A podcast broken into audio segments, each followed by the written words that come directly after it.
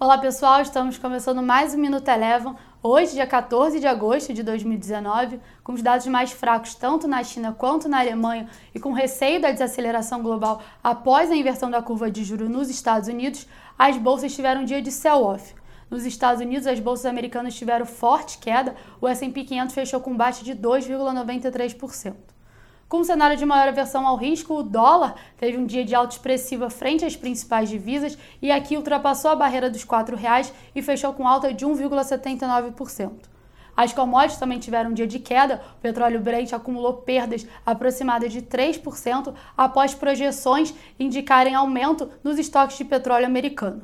Aqui no Brasil, o Bovespa acompanhou o mau humor internacional e fechou em baixa de 2,94%. Destaque negativo ficou pelas ações da Croton após a divulgação de seus resultados, onde a empresa acumulou perdas no dia de hoje de 11%. O Minuto Eleven de hoje fica por aqui. Se você quiser ter acesso a mais conteúdos como esse, inscreva-se em nosso site www.elevafinancial.com e siga a Eleven também nas redes sociais. Eu sou a Jéssica Feitosa e eu te espero no próximo Minuto Eleven.